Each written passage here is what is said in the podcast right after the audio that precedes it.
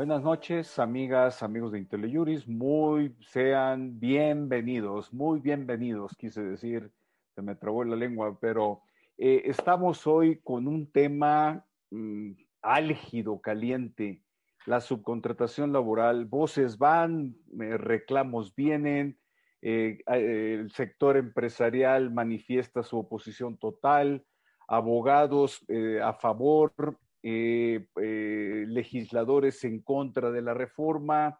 Y bueno, pues el tema es eh, jurídico, esta semana será clave. Hoy hubo parlamento abierto en la Cámara de Diputados, se presentaron el sector empresarial, sector profesional, sindicatos, empresas de recursos humanos, muy, muy interesante, muy enriquecedora la plática y qué mejor que tener a dos eh, de los abogados líderes en México en temas de subcontratación. Presento a la doctora, en primer lugar, eh, Alil Álvarez Alcalá, eh, una conocida amiga personal, amiga de IntelliJuris, una gran conocedora, experta en temas fiscales, ha profundizado desde hace años en el tema laboral, las implicaciones de la PTU. Hoy la vamos a escuchar Alil, un gran gusto tenerte aquí con nosotros. Muchas gracias, gracias por la invitación. Y nos acompaña también Juan José Díaz Mirón, que nos ha pedido para todos quienes nos escuchan que le digamos Juanjo. Eh, tremendo abogado laboralista, estudioso de la materia en el despacho Díaz Mirón, eh, de larga eh, prosapia, tradición en el ámbito laboral una amistad muy estrecha que, con, tu padre, Juanjo. Ahora, aquí que te, tenemos en IntelliJuris, pues tendremos la oportunidad de constar los conocimientos y la experiencia que ustedes tienen que transmitirnos en esta materia. bienvenido, Juanjo. Un honor, mi querido Luis. Muchas gracias, amigo. Pues bien, empecemos porque luego los minutos pasan volando. Juan José, eh, la, Juanjo, la pregunta obligada. ¿En qué consiste la reforma a la ley laboral en materia de subcontratación? Eh, ¿O qué es la subcontratación? Eh, ¿Por dónde nos aproximamos al tema? Porque me entra la duda si no es un tema semántico es un tema de fondo. ¿Qué nos dice sobre el tema? Mira, tu pregunta, me encanta tu pregunta, muy a tu estilo, porque es profunda y con muchísimas curvas, mi querido amigo, desde el tema jurídico y semántico, ¿no? Eh, primera cosa que yo quisiera decir, número uno, sí, tú tienes toda la razón. Voces van, voces vienen. Creo que el, valor que podemos aportar a Lili y yo es un poco clarificar las cosas y ser claros y contundentes, ¿no? Primer cosa con la que quisiera yo arrancar, como se dice en la política mexicana, ¿no? En política no hay sorpresas, solo sorprendidos, ¿no? Creo que en este tema particular de la subcontratación, el gobierno de la 4T ha sido muy puntual en avisarnos y en prevenirnos que ahí vienen los cambios. ¿De acuerdo? No me dejaban mentir que desde el 2019 el senador Gómez Urrutia propuso la primera gran reforma, ¿no?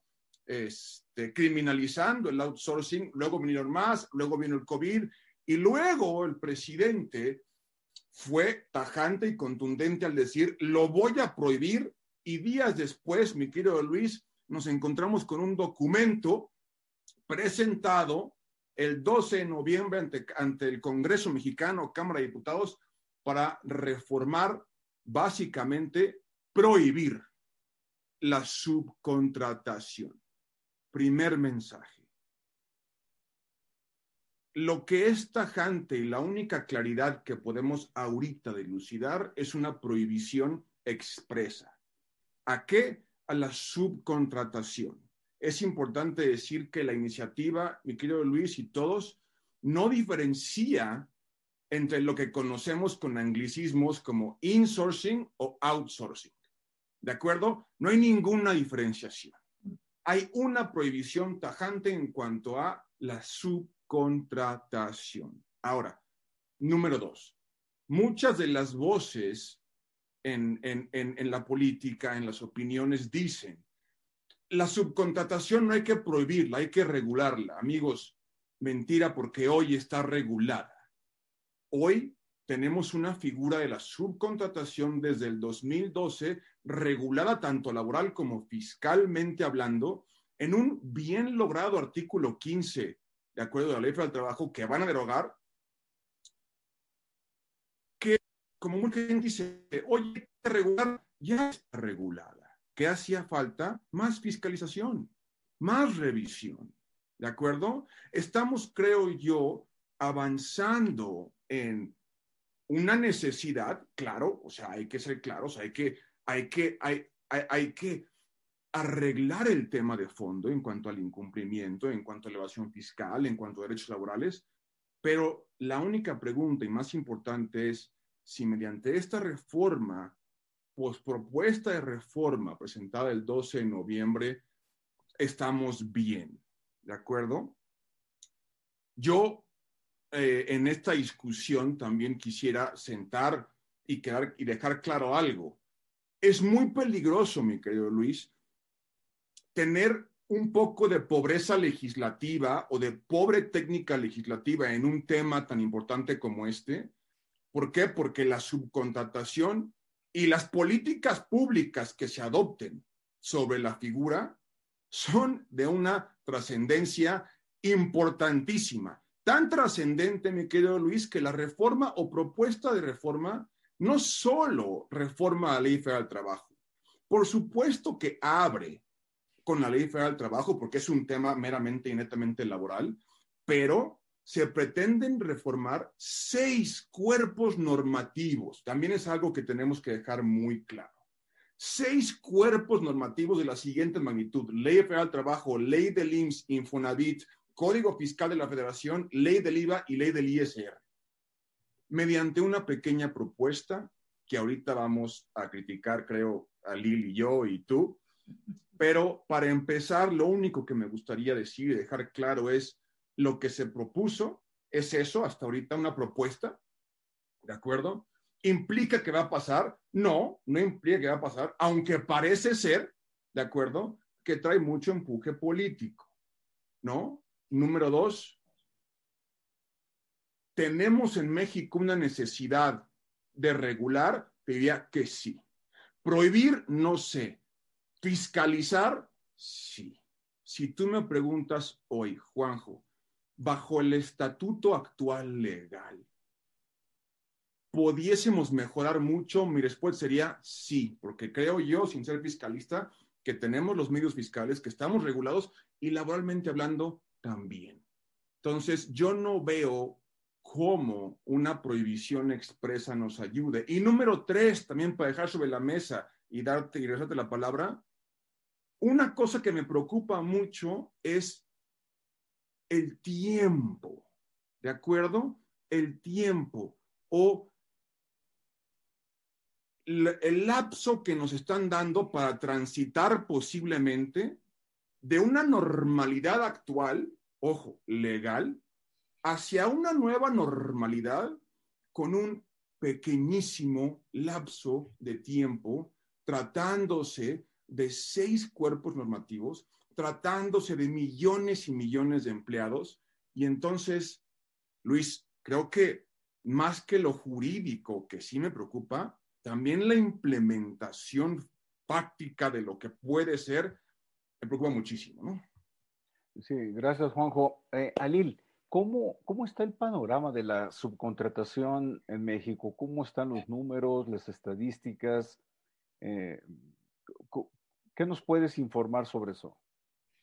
Sí, mira, como citan algunas, algunas cifras en, la iniciativa, la iniciativa me parece que concuerdo 100% con Juan José, parece, parece apresurada la realización, parece no acabada, tiene muchos errores, tiene problemas de redacción, tiene sin duda muchos problemas de, técnica legislativa.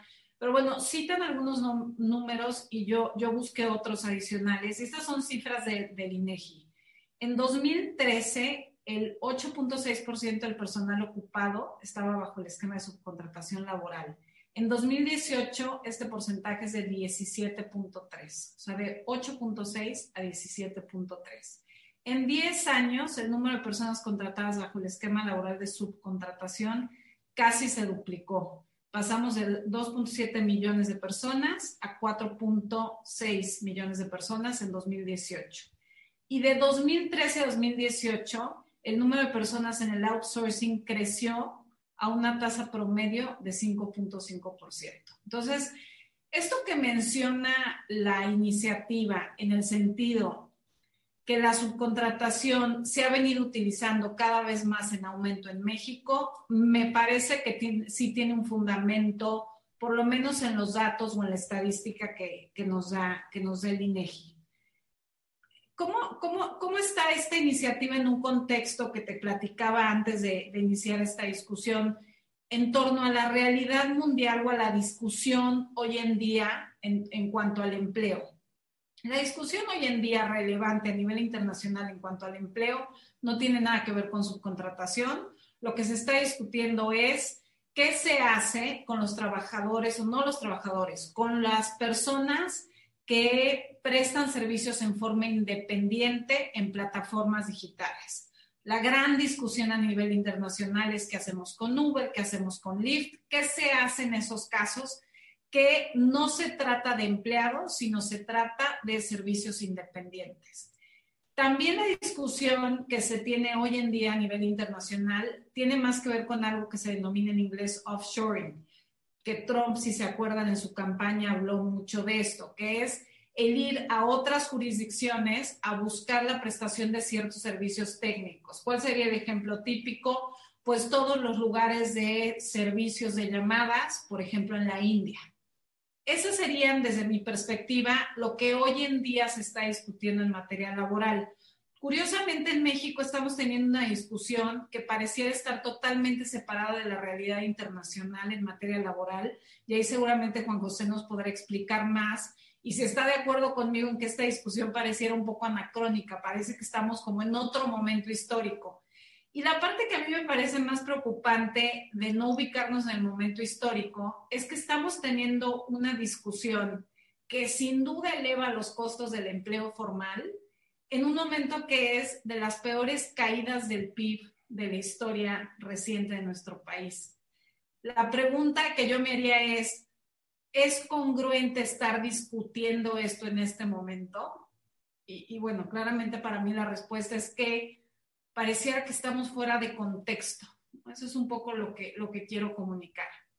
Ahora, me parece que lo que explica estos datos de subcontratación y esta sensación de que estamos fuera de contexto fuera de realidad, tiene que ver con algo que Luis Manuel, tú y yo hemos hablado desde hace yo creo que 12, 13 años, ¿no? Yo me acuerdo la primera mesa que se hizo en México sobre esquemas ilegales de contratación pues participamos tú y yo, ¿te acuerdas? Hace muchos años en el perfecto. Y ahí estábamos sorprendidos y empezamos a denunciar, y lo hicimos durante años y años y años y años, esta práctica de muchas empresas de tener estos esquemas de subcontratación en donde lo que hacían las empresas es que contrataban a una tercera empresa que ofrecía servicios personales independientes con todos los efectos legales que esto implica. Y en esta tercera empresa se hacían una serie de arreglos, obviamente, y cada vez nos queda más claro, en total complicidad con el Estado mexicano, de manera que bajaba la carga fiscal y de contribuciones de seguridad social de los trabajadores. Esa es la realidad a la que se refiere la iniciativa, esa es la realidad a la que se refiere el Ejecutivo cuando habla del abuso que ha habido en materia laboral en México. Esta realidad, claramente, como dice Juan José, tiene un componente fiscal. ¿Cuál es el componente fiscal? Que la carga de impuestos sobre la renta, de tener empleados y la carga en contribuciones de seguridad social que conlleva tener empleados se reduce considerablemente. Todos los que estamos en este medio obviamente, aunque no nos dediquemos a esto, porque no nos dedicamos a esto, sabemos cuál es el precio en el mercado de estos esquemas. Entonces, si la carga total de tener empleados más pagar contribuciones de seguridad social se va a un 40%, más o menos, sabemos que este tipo de esquemas están entre un 6 y un 8% en el mercado. Es un ahorro considerable, es un ahorro en el que muchas empresas vía estas prácticas se han beneficiado durante muchos años, repito, evidentemente con total complicidad y participación del Estado mexicano. El problema de esto es que esta práctica ilegal y abusiva se ha vuelto la normalidad. Yo siempre cuento una historia que me parece trágica, pero me refieren a una empresa china de un despacho americano y me preguntan sobre la carga laboral en México. Y les hago un análisis de lo que cuesta tener un trabajador en México. Y después me entero vía el despacho que me recomendó que dijeron los chinos que en mi despacho estábamos haciendo algo raro, porque todo el mundo sabía que en México la carga laboral era de entre un 6 y 8%, y mi despacho decía que era de más del 35%.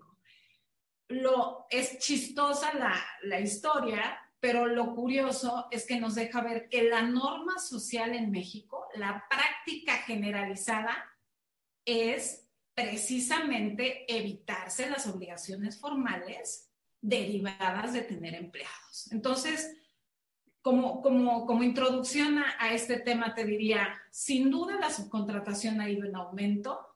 Sin duda en México estamos teniendo una discusión que pareciera no ser una discusión en el contexto internacional, estamos como fuera de la realidad. Sí es un tema que se tenía que atender, pero concuerdo 100% con con Juan José que la atención a este problema iba más por un tema de fiscalización que por un tema de reforma legislativa. Me refiero a una fiscalización real. Al día de hoy, y ustedes no me dejarán mentir, no conocemos, sabemos de o hemos oído hablar de una sola persona que haya hecho negocio a partir de vender estos esquemas que esté enfrentando un procedimiento legal. Una sola. Conocemos de grandes empresas que utilizaron estos esquemas y que hoy tienen una contingencia fiscal, pero son empresas que hacían, entre otras cosas, e indebidamente aplicaron estos esquemas, pero las empresas que activamente se dedicaron a vender estos esquemas, al día de hoy no se ha ido contra una sola de ellas. Entonces, bueno, me, me, parece que estamos cubriendo esa debilidad de fiscalización con una reforma legal. Fíjate que está señalando un tema porque eh, hace un año que se reformó el Código Fiscal de la Federación para en, la, en contra las factureras, pues fue también así como una embatida general eh, para embosar, para encubrir la ineficiencia de la, eh, de la fiscalización.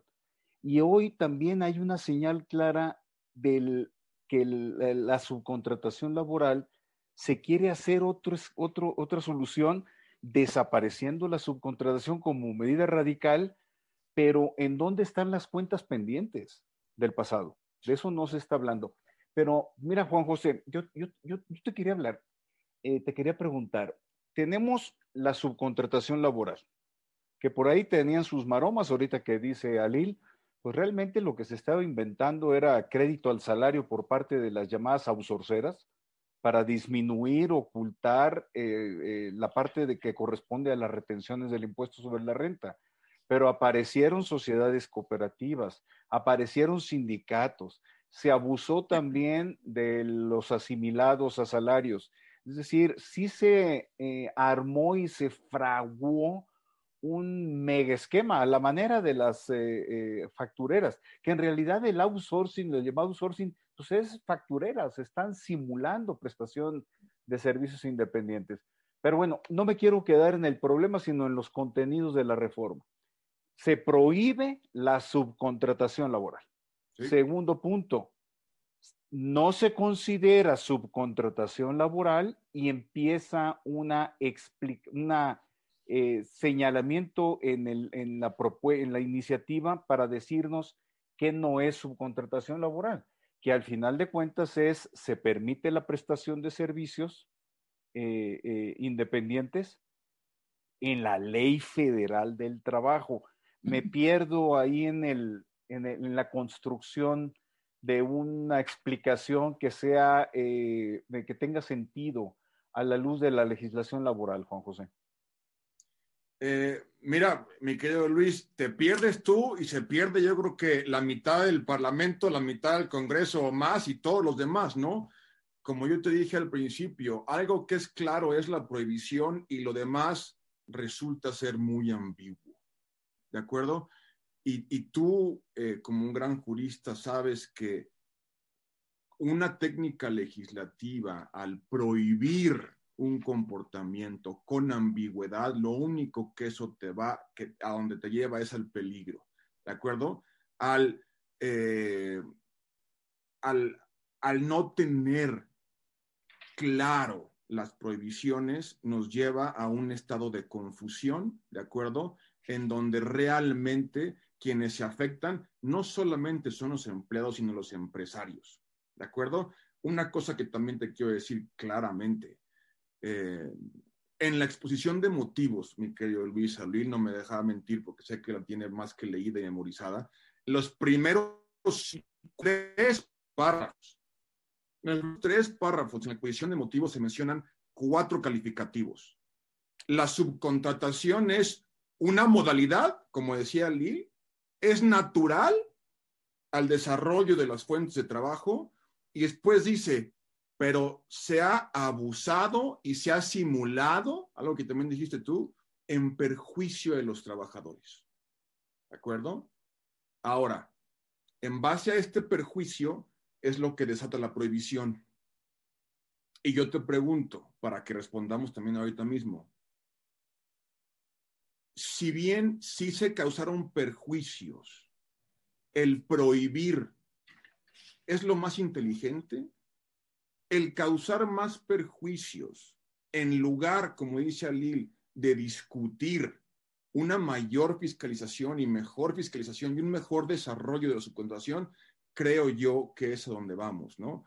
A tu pregunta, lo único que la autoridad o el presidente permite tentativamente hablando en esta iniciativa es la prestación de servicios especializados y que no se relacionen directamente con el objeto de tu empresa.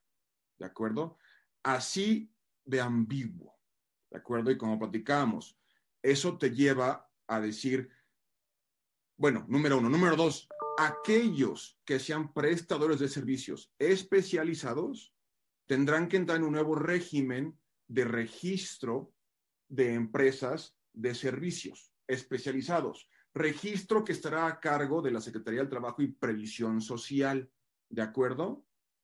Bajo esta ambigüedad, como platicábamos, bajo este tránsito de la prohibición y la ambigüedad, todos, incluyendo despachos de abogados, todo mundo, tendríamos que estar registrados. ¿Por qué? Porque preveemos servicios especializados diversos, ¿de acuerdo? Entonces, yo creo, y no sé qué opine Alil, pero yo creo que ahorita, como están las cosas, la iniciativa, fuera de paliar un problema que sí tenemos, y es, es innegable que lo tenemos, causa una confusión tal que solamente viene a entorpecer el desarrollo de los negocios, como dice Alil, en la peor coyuntura posiblemente histórica, económica, de salud e de, de este país. Y luego entonces de nuevo, resulta ser no solo una iniciativa, mi querido Luis, con una pobre técnica legislativa, sino posiblemente en el peor momento posible, ¿de acuerdo?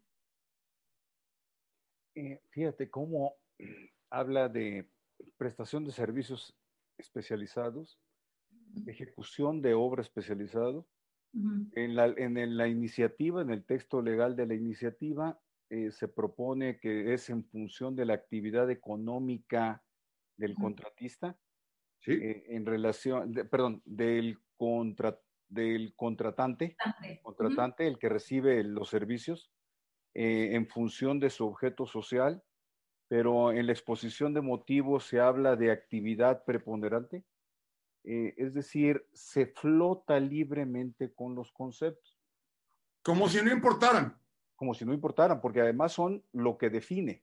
Claro. Eh, pero eh, lo que a mí me llama la atención es, mm, y tú lo referiste en función de ejemplo, los abogados entonces tendremos que estar registrados en el, en el, en el padrón que llevará al efecto la Secretaría de Trabajo y Previsión Social. Pero se, se, dice en los cuatro meses siguientes a la entrada en vigor del decreto de, que apruebe la que se publique en la reforma, eh, la Secretaría del Trabajo y Previsión Social emitirá reglas generales. Dejar en manos de la Secretaría del Trabajo y Previsión Social los contenidos de, este de estas expresiones, ese, está complicado aceptarlo. Está, está, muy complicado aceptarlo. Peligroso. Pero, pero, por el otro lado, ¿y si no se expiden? Mm. ¿Y si no se expiden? O bien el, el contratista se presenta la solicitud o no la presenta, o presenta la solicitud y pasa el plazo de los seis meses que establece la, la propia iniciativa y no se le autoriza el registro, ¿qué pasa con el contratante? Pero Elil, a ver, ¿por qué no nos, nos vamos ya a temas concretos fiscales así que, que son en tu cancha y que los traes bien estudiados para, para que nos nos expliques el contenido de la reforma. Sí. A ver, yo quisiera referirme a los efectos fiscales y tratar de regresar un poco a la definición, porque una vez que vemos los efectos fiscales, creo que podemos entender la gravedad de la falta de claridad en la definición de, Venga. la contratación. Entonces, a ver, los efectos fiscales me parece que son muy claros, ¿no? El primero te dice que tienes, o en orden, yo te diría, de menos a más importante. Hay responsabilidad solidaria por las contribuciones que causen los empleados del contratista, digamos. Entonces, ¿qué quiere decir? Que si una persona me presta este tipo de servicios de subcontratación, lo primero que se genera es una responsabilidad solidaria con relación a sus impuestos y las contribuciones de seguridad social. Este, esta regulación es interesante porque recordemos que lo que te dice la ley es que está prohibida la subcontratación. Entonces, regresamos. Desde un punto de vista de técnica jurídica, es curioso como por un lado está prohibida la subcontratación, pero por otro lado estamos regulando las consecuencias legales de una actividad que está prohibida. Creo que ahí tienes un problema sin duda de técnica legal. Pero bueno, uno de los efectos es que el responsable solidario por las contribuciones de los empleados. El siguiente efecto, y voy de menos a más grave, el siguiente efecto es que no son deducibles para el impuesto de la renta todos los pagos que se hagan por virtud de este contrato. Y el tercer efecto es que tampoco es el acreditable el IVA que se genera en la prestación de este servicio. Entonces, asume responsabilidad solidaria de los trabajadores del contratista. Dos, no le puedes dar ningún efecto para impuesto a la renta y no hay posibilidad de acreditamiento para el impuesto al valor agregado. Esto va de la mano, seguramente lo vieron, de la derogación de una obligación que tiene nada y que la criticamos mucho en su momento, que esta famosa retención del 6%, que se presentó como una medida justamente para evitar estos esquemas, digamos, abusivos en materia de subcontratación laboral. Entonces, la consecuencia es tan grave que más allá de la cuestión penal, que después la podemos analizar, pero desde un punto de vista fiscal es tan costoso que la definición de qué subcontratación tendría que ser precisa y perfecta, porque el costo de no entender cuándo estás subcontratando es tu deducción en renta, tu acreditamiento de IVA y responsabilidad solidaria sobre las, todas las contribuciones de los empleados del contratista. Y entonces regreso a la definición. Y es curioso porque se incluye la misma definición en la legislación laboral y en el Código Fiscal. No sé si vieron eso. Se duplica la definición y se divide en diferentes artículos. Es sumamente confuso. Pero, ¿qué es la subcontratación laboral? Te dice que consiste en que una persona físico-moral proporcione o ponga a disposición trabajadores propios en beneficio de otra. Entonces, la primera pregunta o el primer señalamiento para mí aquí, y, a propósito de lo que decía Juan José, es, en la medida que mis abogados no son mis trabajadores, si están en un régimen, por ejemplo, de asimilables a salarios, a mí me parece que ya no estás en la definición, porque claramente dice trabajadores, sería como mi primer comentario. Y el segundo es esta excepción que, que señalaba Luis Manuel. Te señala, no se considera subcontratación de personal la prestación de servicios especializados, obras especializadas, que no forman parte del objeto social ni de la actividad económica de la beneficiaria de los mismos. Esta redacción ya más o menos la conocíamos porque estaba un poco dentro del 15A, al que ya nos habíamos acostumbrado. Ahora, lo que me preocupa es que es muy complicado dotar de significados estas expresiones porque las tesis y jurisprudencias que podemos analizar hoy se refieren a un artículo que se va a derogar en la, propuesta. No sé, no sé qué opines, Juan José.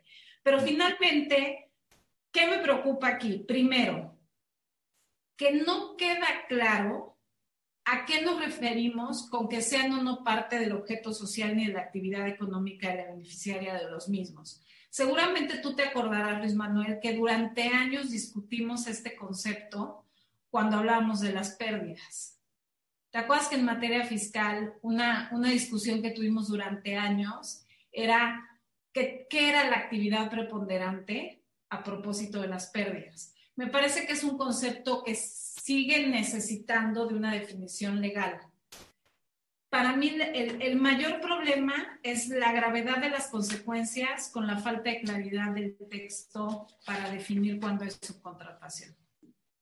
eso, Ali, sin mencionar que también reforman el 1004 que trae aparejada una sanción de 4 millones 350 mil pesos solamente de tema laboral, ¿no? Para después irse a lo fiscal que tú acabas de tocar y después a lo penal. Ahora, cuando te vas a lo penal fiscal, que es un tema gravísimo, es, si ustedes se fijan, es un agravante de, en el 108, pero el 108 es simulación. Entonces, a ver, la subcontratación está eh, prohibida, ¿ok? Si subcontratas, vamos a considerar que es un agravante en defraudación. Pero, ¿dónde va a haber simulación en una subcontratación? O sea, como que empiezan a ser conceptos sumamente confusos. A mí... Y agresivos. además, a mí lo que me preocupa al día de hoy, Luis Manuel, eh, Juan José, es que nos estamos llenando de llamadas y de reuniones para atender estos aspectos y sinceramente no tenemos una respuesta clara que dar. Y, quise empezar de atrás para adelante porque les dije, ojo lo que implica. Si nosotros nos equivocamos en la calificación de qué es objeto social y actividad económica de la beneficiaria, de si aplica a trabajadores nada más o también asimilables a salarios, la consecuencia es devastadora para cualquier empresa. O sea, imagínate responsabilidad solidaria sobre contribuciones de los trabajadores del contratista, más no deducción de renta, más pérdida de acreditamiento en, IVA. Devastador. No, desapareces. ah, y además eh, te constituyes en patrón sustituto. Si tu contratista no cumple las obligaciones, también en materia laboral, te constituyes en responsable. Entonces, por todos lados, por todos lados pierdes. Ante una indefinición, es que, fíjate, no, no sé, Juan José, si, si hubiese quedado mejor. La, se, se entiende por subcontratación laboral la prestación de servicios especializados, lo que ello pueda significar. Acépteseme nada más la redacción, la aproximación. Y la ejecución de obras, lo que pueda significar, ¿eh? especializadas. Pero eh, lo, lo, dejo ahí. Hay quienes hoy, ahorita que dice Alila, es que nos están llenando de llamadas de consulta consultas sin respuestas, sin respuestas ciertas, que no sea solamente generar un tanto más de la incertidumbre, porque tenemos dos conceptos jurídicos indeterminados, indefinidos, de amplia trascendencia. Porque dicen, nos han comentado, oye, pues modifico mi objeto social, ¿no? Sí. Entonces, oye, sí, pero es que tienes la otra variable de, de la actividad económica. ¿Cuál es la actividad económica que te caracteriza? No, es que nosotros somos, eh, mm, voy a poner un ejemplo que no se me ha planteado, no desconozco, nosotros somos eh, eh, empresas aseguradoras. Por lo tanto, un servicio especializado que no cae dentro del ámbito de la, la, la aseguranza, como le llaman en otros países, pues es la contabilidad. Entonces puedo contratar servicios profesionales especializados en materia contable. Pero ya estamos jugando con los conceptos y estamos jugando con las contingencias. Sí. Pero hay, hay una cosa que no, que no me queda clara, Juan José, ya sé que vas a decir, es que eso, es que la, la reforma es confusa, pero habla de sustitución patronal. Una sustitución patronal entiendo, referido a este tema concreto. O no. Ojalá, ojalá, pero no. No, ok. No, bueno, pues ese es mi mal entendido entonces, pero, pero ¿cómo queda el tema de la sustitución patronal? A ver, quiero poner el ejemplo. Hoy, en un régimen legal, como tú lo puntualizaste, yo tengo un, yo, Luis, contratante, tengo con mi contratista un, contrato de sub, eh, perdón, tengo una subcontratación laboral.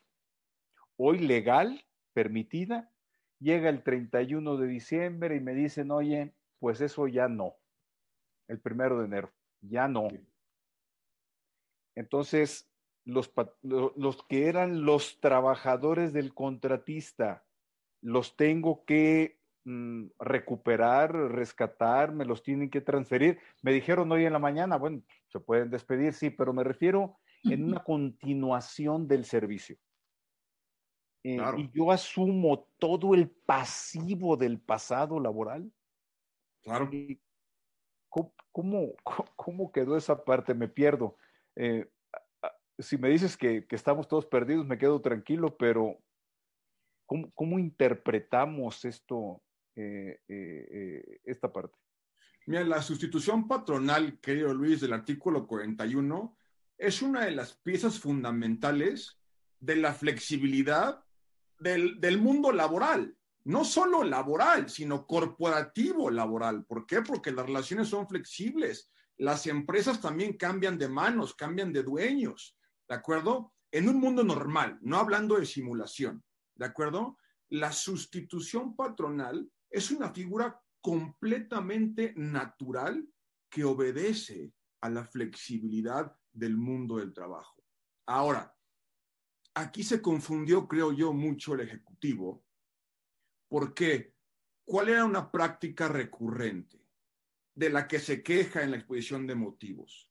Cada año, o inclusive con más frecuencia, cada seis meses o tres meses, había empresas, de nuevo, no todas, no todas las outsourcings hacían esto, pero había muchas empresas que cambiaban de patrón, ¿de acuerdo? ¿Para qué? Porque simulaban, porque no pagaban, porque no enteraban, porque evadían por todo lo que fiscalmente nos explica Ali, ¿de acuerdo? Entonces, ¿qué pasaba? Cambiaba el patrón y luego entonces había una sustitución patronal cada seis meses o cada año, ¿de acuerdo? Y eso sin duda también a veces afectaba los intereses de los trabajadores esto no debe, esta práctica, no de todos, ¿de acuerdo? No debe confundirse con la propia institución natural, que es la sustitución patronal. Porque la confusión fue tan grande, mi querido Luis, que ahora lo que se propone en esta iniciativa es que para que haya una sustitución patronal, tiene que haber obligatoriamente una transmisión de bienes o de activos. ¿De acuerdo? Cosa que, a ver, yo creo que es una gran confusión, mi querido Luis. Es una gran confusión. ¿De acuerdo? Porque en, en, tu ejemplo hipotético, si esto pasa y en enero tú eres una gran empresa que ahora tiene que jalar a sus trabajadores, ¿qué va a pasar? Los vas a ingresar tú a tu panza, a un registro patronal que tú tengas, sin meterme al tema del insourcing, pero ya a tu realidad jurídica, y se va a y se va a dar una sustitución patronal, la cual existe inclusive justamente para proteger al trabajador. Inclusive hay un periodo de solidaridad de seis meses a partir del aviso, ¿de acuerdo? Entonces, pero igual, hipotéticamente hablando, si esto pasa tal cual está y todas las grandes empresas de México que tienen tercerizado su personal tienen el día de mañana que traerlo, no va a haber una traslación de activos. Va a haber solamente una traslación de trabajadores. ¿Por qué? Porque las empresas, yo, Díaz Mirones y ASB, que me voy a traer a todos mis trabajadores, no estoy comprando otra empresa. No vienen activos, solamente vienen trabajadores, sí, por supuesto, con sus antigüedades, con sus prestaciones y con sus prerrogativas. Eso sí te lo he de decir. Eso sí, y para eso es la sustitución patronal, para que el patrón nuevo se haga cargo de todo lo histórico que viene pasando. Que de todas maneras, mi querido Luis, si eran trabajadores tuyos tercerizados, las empresas sí deberían, por principio jurídico y ético, hacerse cargo de todo lo histórico que ya venía, ¿no? Eh, Alil, tú has, eh, gracias Juanjo, eh, hay, varios comentarios y preguntas, eh, ahorita las leo y compartimos, porque hay abogados laboralistas muy importantes que, y abogadas que están haciendo planteamientos que valen la pena atender.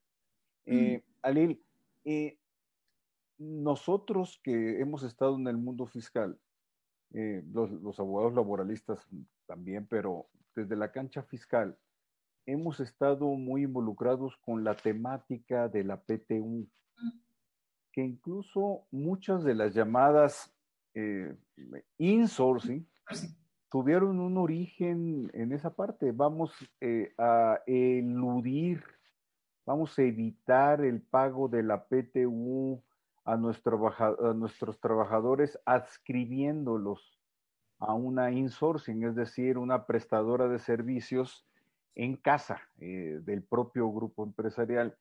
Eh, ¿Tú has avanzado más en aquellas charlas iniciales que tuvimos sobre PTU eh, y, entiendo que tienes ideas desarrolladas sobre esto? ¿Qué, ¿Qué, nos compartes? Sí, mira, la verdad es que si te pones a analizar el objetivo de la reforma, yo te diría, más allá de atacar en forma general un campo de acción que debió haber sido limitado, que es en contra de los abusos que se dieron con esquemas de subcontratación ilegal. El único campo en donde yo te diría que sí tiene un efecto dentro de la legalidad es en temas de PTU. La PTU eh, se incluye en la Constitución del 17 no se regula o no empieza a, no se pone en vigor hasta el sesenta y tantos, o sea, tuvo, tuvo mucho tiempo en donde no, no tuvimos una práctica activa de la PTU. La PTU es un concepto totalmente relacionado con lo fiscal, como tú bien lo decías. Se, se calcula con base en una base fiscal. Si tú buscas qué es la PTU, te lo va a decir la página del SAT.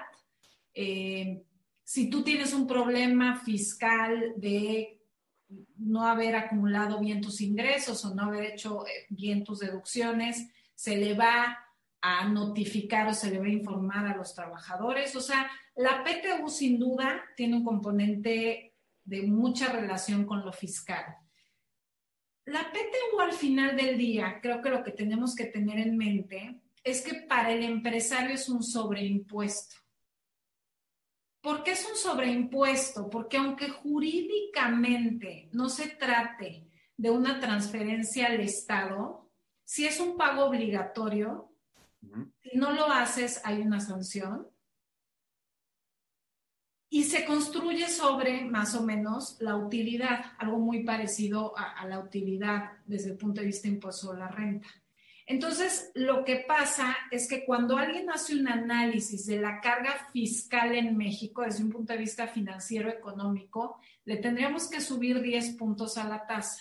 O sea, la carga fiscal en México tendríamos que pensar que es del 40%, no del 30%. Con un tema adicional que hay que poner sobre la mesa, y a veces es políticamente incorrecto criticar o hablar de la PTU, y yo solamente quiero poner como todos los elementos para la discusión. Por un lado, para el empresario es un sobreimpuesto. Es un sobreimpuesto bien complicado, porque cuando tú como empresario tienes pérdidas, sí tiene un efecto en ejercicios posteriores cuando tienes utilidad. En materia de PTU no es así. Entonces, en materia de PTU, el ejercicio que tú tuviste pérdidas, obviamente no pagas la PTU, pero después si tú tienes una utilidad importante que apenas te va a permitir resarcirte todo lo que tuviste que aportar de capital o todos los problemas que enfrentaste durante años, no se le da ningún efecto a lo que pasó antes para efectos de esa PTU. Seguramente Juan José ahorita nos, nos lo va a aclarar más. Entonces, a ver, es un sobreimpuesto que no tiene tantas posibilidades de planear financieramente como sería un impuesto sobre la renta. Tiene un problema adicional la PTU, que tiene una, una cuestión interesante, que es que por un lado, y la, idea teórica detrás de la PTU, y es de hace muchísimos años cuando se empezó a discutir esta participación a los trabajadores, y fue un economista alemán, era precisamente repartir a los trabajadores el producto de su esfuerzo y de su trabajo. Pero ¿qué pasa hoy en día? Que como es una obligación legal, desde un punto de vista de recursos humanos de las empresas, la PTU al final del día no refleja un premio a la productividad o al trabajo de parte del patrón. Es una obligación legal. Entonces, lo que estoy tratando de plantear es que por un lado es una sobrecarga, es un sobreimpuesto para el, para el patrón. Por otro lado, no es una herramienta efectiva o eficiente de recursos humanos, porque no se está viendo como el patrón premiando o castigando a los empleados. Y por otro lado, desde el punto de vista del trabajador, lo que hacían las insourcing, y en ese sentido yo sí les reconozco cierto valor, aunque uno de sus objetivos era controlar el pago de la PTU, es que permitían que el pago de PTU fuera más constante. Porque, ¿qué pasa con la PTU? Que si hay uno, dos, tres ejercicios con pérdida, en esos ejercicios el trabajador no va a ver nada y si tú operas siguiendo condiciones de mercado como te obliga la ley, las insourcing siempre tienen que generar algo de utilidad. Entonces tienes un escenario en donde los trabajadores tienen un pago predecible y anual de utilidades y otro escenario en donde los trabajadores pueden tener un pico muy alto, pero después pueden pasar muchos ejercicios sin que hagan, haya ningún pago. A lo que voy es, sin duda, los esquemas de subcontratación lo que le ayudaban a los empleadores o a los patrones era a tratar de controlar el pago de PTU. Sin duda, la Constitución te señala que hay obligación de participar a los trabajadores y se ha decidido por esta comisión este, de, de, varios sectores que es del 10%. En la práctica, esto es, una, es un sobreimpuesto, es una carga adicional para los empresarios y una forma en donde se empezó a controlar esto es hacerlo a través de una sociedad dentro de la empresa en la que podías ir calculando qué tanto le dejabas utilidad de manera que no existieran estos, estos picos en pago de PTU. Sin duda, si me preguntas cuál es el tema legal y hasta, no sé cómo decirlo, filosófico relevante, de esta reforma, para mí, es la PTU. Si me preguntas cuál es el único que creo que es relevante, es el tema de la PTU. De acuerdo. Eh, gracias, Alel. Ya, ya, había escuchado esta explicación. Me voy a los eh, comentarios eh, que, que, se hacen en las secciones correspondientes. Juan José, Patricia Corzán, una gran amiga, gran laboralista y experta en temas de subcontratación. Yo le he escuchado varias veces, e incluso en su paso por, por el INAI. Dice, la ley federal del trabajo tiene una pésima regulación, pero si, pero si tengo un dedo que se me torció, rompió un ligamento y no funciona, no me lo amputo, se diagnostica y se corrige por especialistas. Esto es lo que se debe hacer, analizar y regular la subcontratación, porque es útil en una forma moderna de administración empresarial.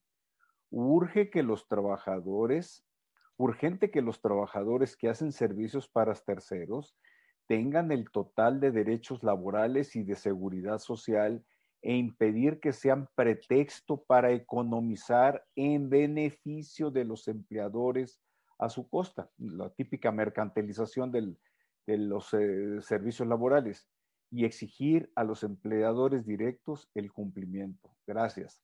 ¿Cómo ves, eh, Juan José? Mira, yo, eh, Patricia, maestra en Villalobos, antes que nada te saludo, mis respetos por todo lo que has dicho y también escrito. Eh, yo creo que estoy muy de acuerdo. Rescato un, término que, que, dice que es cumplir y, a ver, es innegable que hay que cumplir y ver que se cumplan las prerrogativas de ley para los empleados. En efecto, este tema, Luis, Patti, Alil, todos, es trascendente porque en México somos una nación de empleados, donde los empleados son nuestra ventaja competitiva, son nuestro grueso poblacional. Siempre digo yo, tenemos más empleados en México que gente en Argentina, Costa Rica, Uruguay y otro país junto, ¿de acuerdo?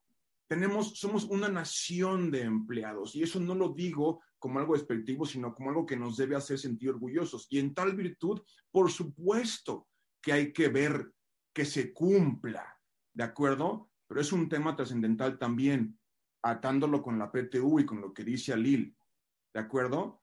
Porque hoy no es un tema de quién quita más o quién pone más, ¿de acuerdo? Yo sí creo que es muy erróneo que entre la academia, los, los de opinión, los legisladores, la política y los empresarios y trabajadores y sindicalistas sigamos contraponiendo nuestros intereses y sigamos haciendo una lucha de poder, ¿de acuerdo? Cuando hoy, como bien dice la maestra Cursin, y tú también lo has dicho, mi querido Luis, hoy el empresario Alil, yo te preguntaría, ¿qué premio tiene el empresario? no, no lo de los grandes, en México por cumplir el pago puntual de impuestos, el pago puntual de PTU y el pago puntual de prerrogativas de los empleados. ¿Qué, prerrogativas tiene los creadores de riqueza en el país? ¿De acuerdo? Para ir más allá de tus obligaciones. ¿De acuerdo? Y, y me lo decían en un foro de empresarios el otro día, Juanjo, parece ser que nuestro gobierno no cree en nuestro sistema de creación de riqueza, ¿de acuerdo? Porque en lugar de decirnos, oigan maestros, ayúdenme a que esto mejore, ¿de acuerdo? Estamos queriendo quitar. Entonces, maestra, yo estoy completamente de acuerdo. Lo único que yo sí quisiera y, quisiera que todos los, los grandes académicos de este país trajeran a la mesa también sería es, y el cumplimiento qué prerrogativas tenemos los creadores de riqueza si cumplimos con la ley, si cumplimos con el PTU. Porque yo te garantizo, mi querido Luis, que muchos clientes tuyos de Alil, de Patricia y muchos de nosotros dirían, señores, yo cumplo, perfecto. No quieren su cuantación, no quieren tercerización, me los traigo, cumplo, pago PTU. Pero entonces, ¿en dónde hay un beneficio y una coparticipación trilateral entre iniciativa privada, pública y todos los demás. ¿De acuerdo? o sea, eso es lo que yo quisiera ver suceder más, porque en efecto, la regulación no es buena, aunque la tenemos hoy. Si nos enfocáramos en cumplir la de hoy, podríamos tener algo bueno, mi querido Luis. Ese es mi punto de vista, como lo dije en la introducción, ¿no? Eh, Alil, eh, tenemos el tema de la subcontratación laboral en entes y entidades públicas federales, estatales, municipales, poder legislativo. Eh, la reforma que se está planteando eh, limita eh, la subcontratación laboral por parte de los entes entidades públicas o la reforma se queda corta? Mira, a mí, yo al final, curioso que tú me lo plantees, pero yo puse, ¿dónde está la responsabilidad del gobierno? Y a mí me parece que el gobierno está buscando que los empresarios o la iniciativa privada sean mejor un, mejor empleador, cuando lo que hemos visto constantemente es que reduce y reduce y reduce derechos laborales de los empleados del gobierno. Entonces, otra vez, cuando digo estamos fuera de contexto, me parece increíble que esta reforma salga al mismo tiempo que se anuncia una reducción en aguinaldos. O sea, como que parece haber esta doble moral de que el gobierno puede ser un pésimo empleador y por otro lado, la iniciativa privada tiene esta obligación de ser un empleador que cubra de más todos estos derechos. Nada más quiero aclarar, porque me, lo están mencionando en los comentarios. Yo no es que esté proponiendo mecanismos para no pagar la PTU, lo que estoy tratando de explicar es de dónde vienen esta idea de separar a los empleados en otra sociedad o en otra empresa, de manera que se controlen los picos de PTU y que sea un tema que se pueda planear más desde un punto de vista financiero. Solamente eso era lo que planteaba. También me dicen que se reduce la PTU. Sin duda se reduce. Hay un costo financiero del 10% y con la reducción la tasa real se va a un 7% pero de todas formas tenemos que reconocer que es una sobretasa desde un punto de vista financiero de impuestos sobre la renta para los patrones en México. Eh, hay, un buen número de preguntas, lástima que tenemos que empezar a, a cerrar.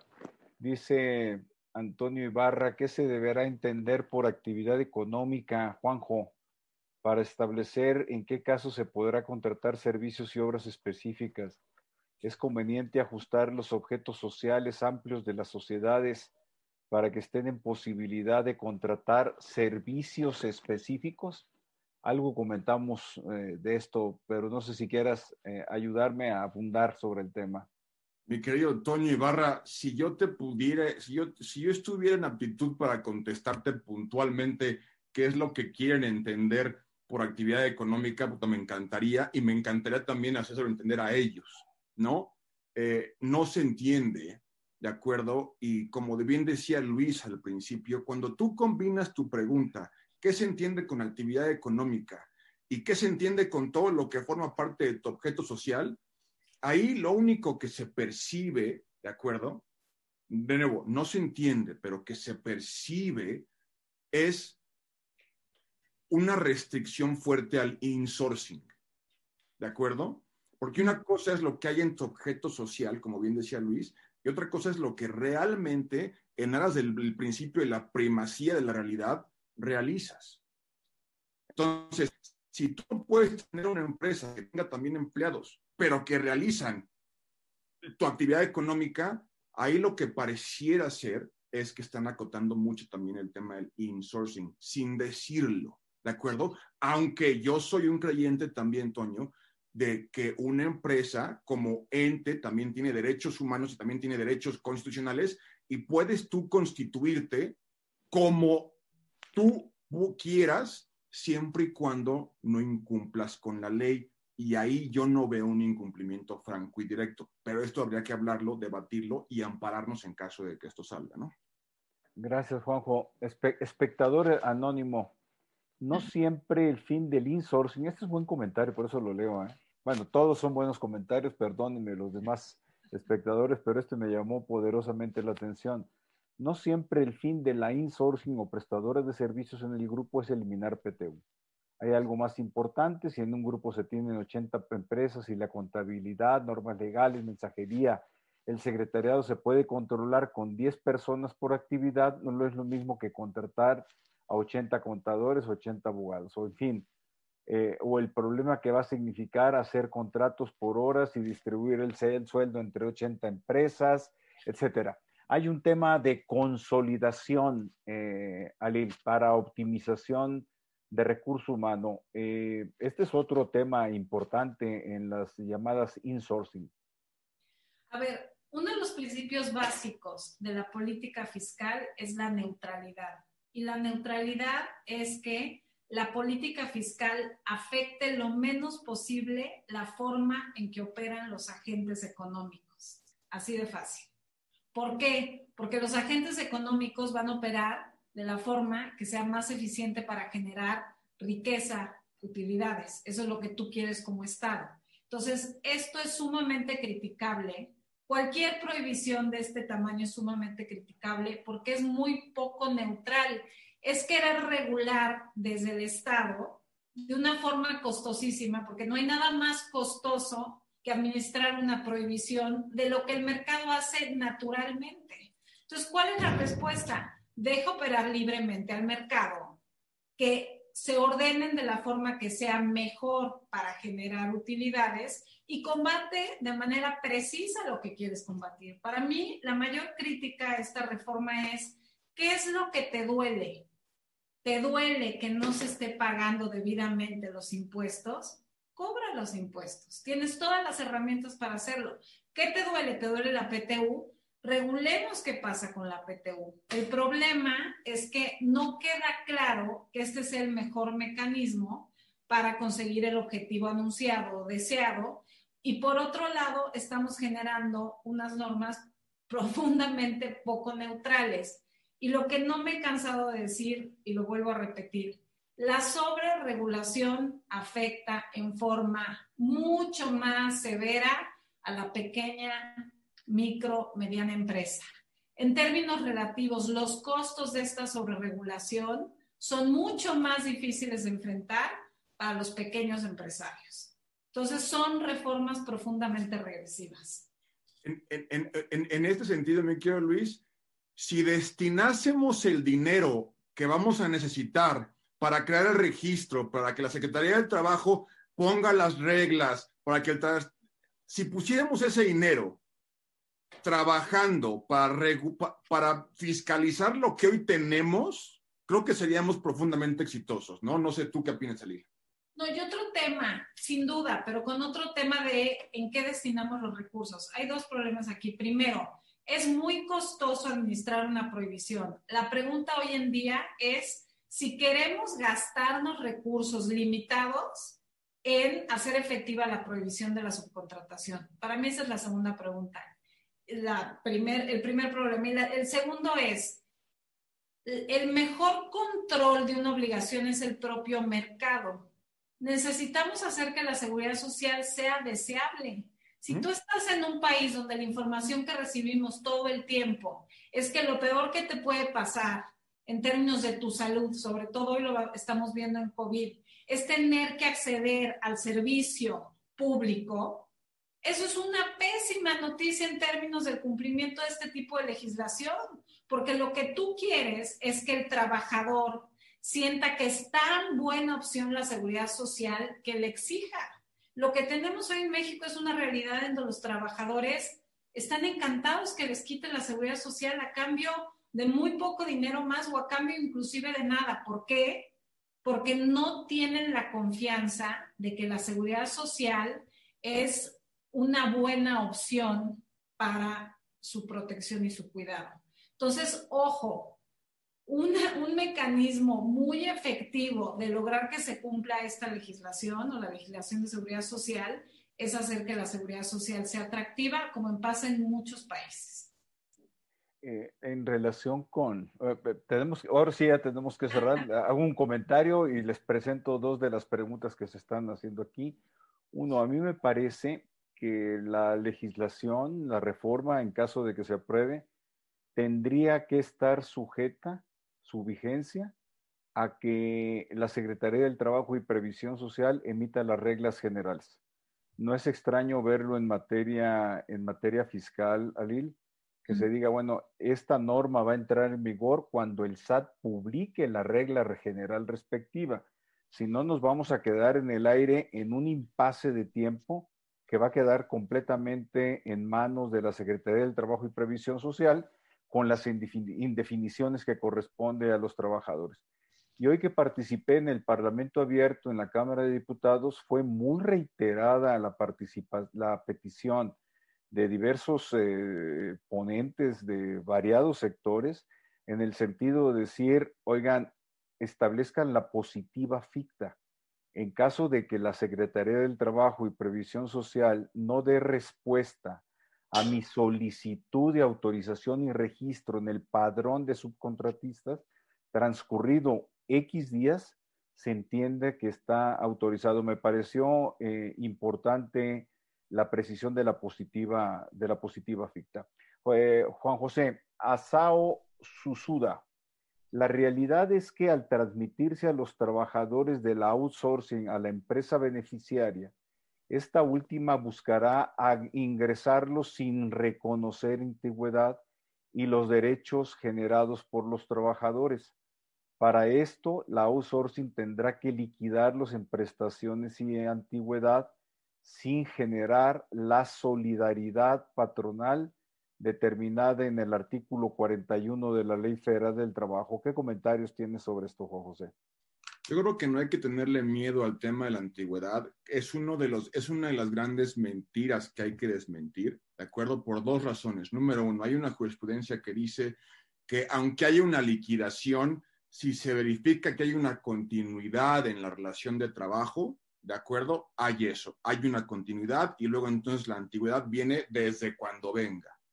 Entonces, a veces y me ha pasado y lo he visto, he visto asuntos perdidos en las juntas de conciliación que ahorita ya se empezaron a extinguir, pero he visto asuntos perdidos en donde dice el, laudo, ¿de acuerdo? Condenó desde un principio, porque la relación laboral siempre subsistió. De nuevo, apelando a un principio que rige las relaciones jurídicas, que es el principio de la primacía de la realidad. Lo pudiste haber liquidado, pero la realidad es que el señor trabajó un día y siguiente también por el mismo patrón. Número uno. Y número dos, no le teman a la antigüedad. La antigüedad de, las prestaciones laborales es la menos onerosa. ¿De acuerdo? Porque está topada, mi querido Luis. Y creo que a veces se pierde vista en el mercado eso. Es que mi antigüedad, la antigüedad, las empresas no tienen por qué temerle. Entonces, a quien me hizo este amable comentario, mi respuesta sería, número uno, no liquiden y luego recontraten porque es una práctica que realmente no sirve mucho. Y número dos, no le teman a la antigüedad. La antigüedad psicológicamente para los empleados es importantísima y económicamente para los empleadores no es tan gravosa. Entonces, cuando tenemos una prestación tan importante en lo psicológico y emocional y no tan gravosa en lo económico para el patrón, caramba, hay que aprovecharla y no le tengamos miedo. Eh, eh, Alil, eh, es un hecho, dice Gabriela Sánchez Calderón, que fiscalmente ciertos patrones abusaron de esta figura, se refiere a la subcontratación, en perjuicio de los derechos laborales del empleado. Mas, como dicen, es fiscal el motivo o sentido de la reforma y no proteger al patrón. ¿Cómo cerramos este comentario de tu parte, Alil? Sí, a ver, sin duda, a mí si me preguntas, es una reforma fiscal dirigida a un sector muy particular, que es lo que conocemos como la subcontratación ilegal, que básicamente es aquella subcontratación en donde no se cubren debidamente los impuestos, que es impuesto sobre la renta y contribuciones de seguridad social. Si a mí me preguntas de dónde viene, creo que de ahí viene. Si me preguntas si esta es la mejor manera de hacerlo, yo te diría que es una muy mala manera de hacerlo, pero me queda claro cuál es el objetivo. ¿Cuál era la forma de hacerlo? Para mí era aplicando la ley y que sí viéramos una, una actividad sancionatoria seria del Estado contra las personas que todos sabemos quiénes son, que se dedicaron activamente a generar riqueza excesiva a partir de la venta de, este tipo de esquemas. Pues mira, tan, trabajadores. Tan fácil como esto. Con reforma, sin reforma, los grandes outsourceros, los gigantescos, que proveen de outsourcing a empresas y que proveen de outsourcing a gobierno, están sueltos, disfrutando su riqueza.